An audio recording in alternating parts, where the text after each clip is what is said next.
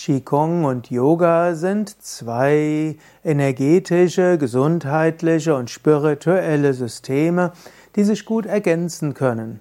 Qigong und Yoga stammen ja aus China bzw. Indien und Indien und China sind schon seit mindestens zweieinhalbtausend Jahren miteinander in Kontakt.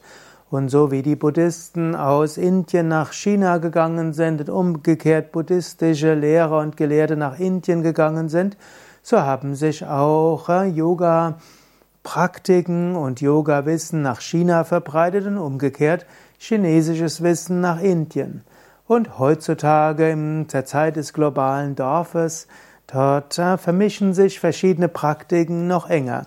Wir haben auch bei Yoga Vidya immer wieder Seminare zum Thema Qigong und Yoga und darin kannst du sehen, wie du die beiden Techniken und die beiden Traditionen gut miteinander verbinden kannst.